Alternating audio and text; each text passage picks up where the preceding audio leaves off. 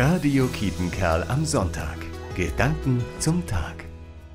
Ich bin Pfarrerin und unterrichte seit einigen Jahren an einem Gymnasium hier im Münsterland evangelische Religion. Ich war echt froh, nach den Sommerferien meine Schülerinnen und Schüler wiederzusehen.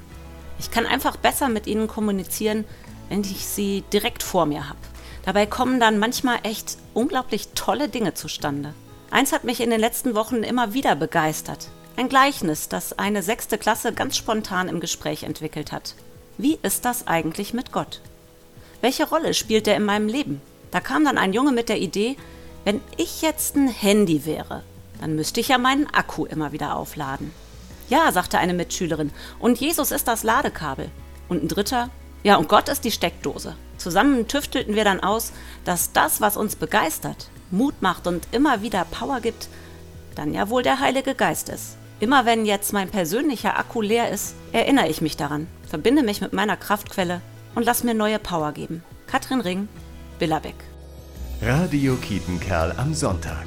Gedanken zum Tag.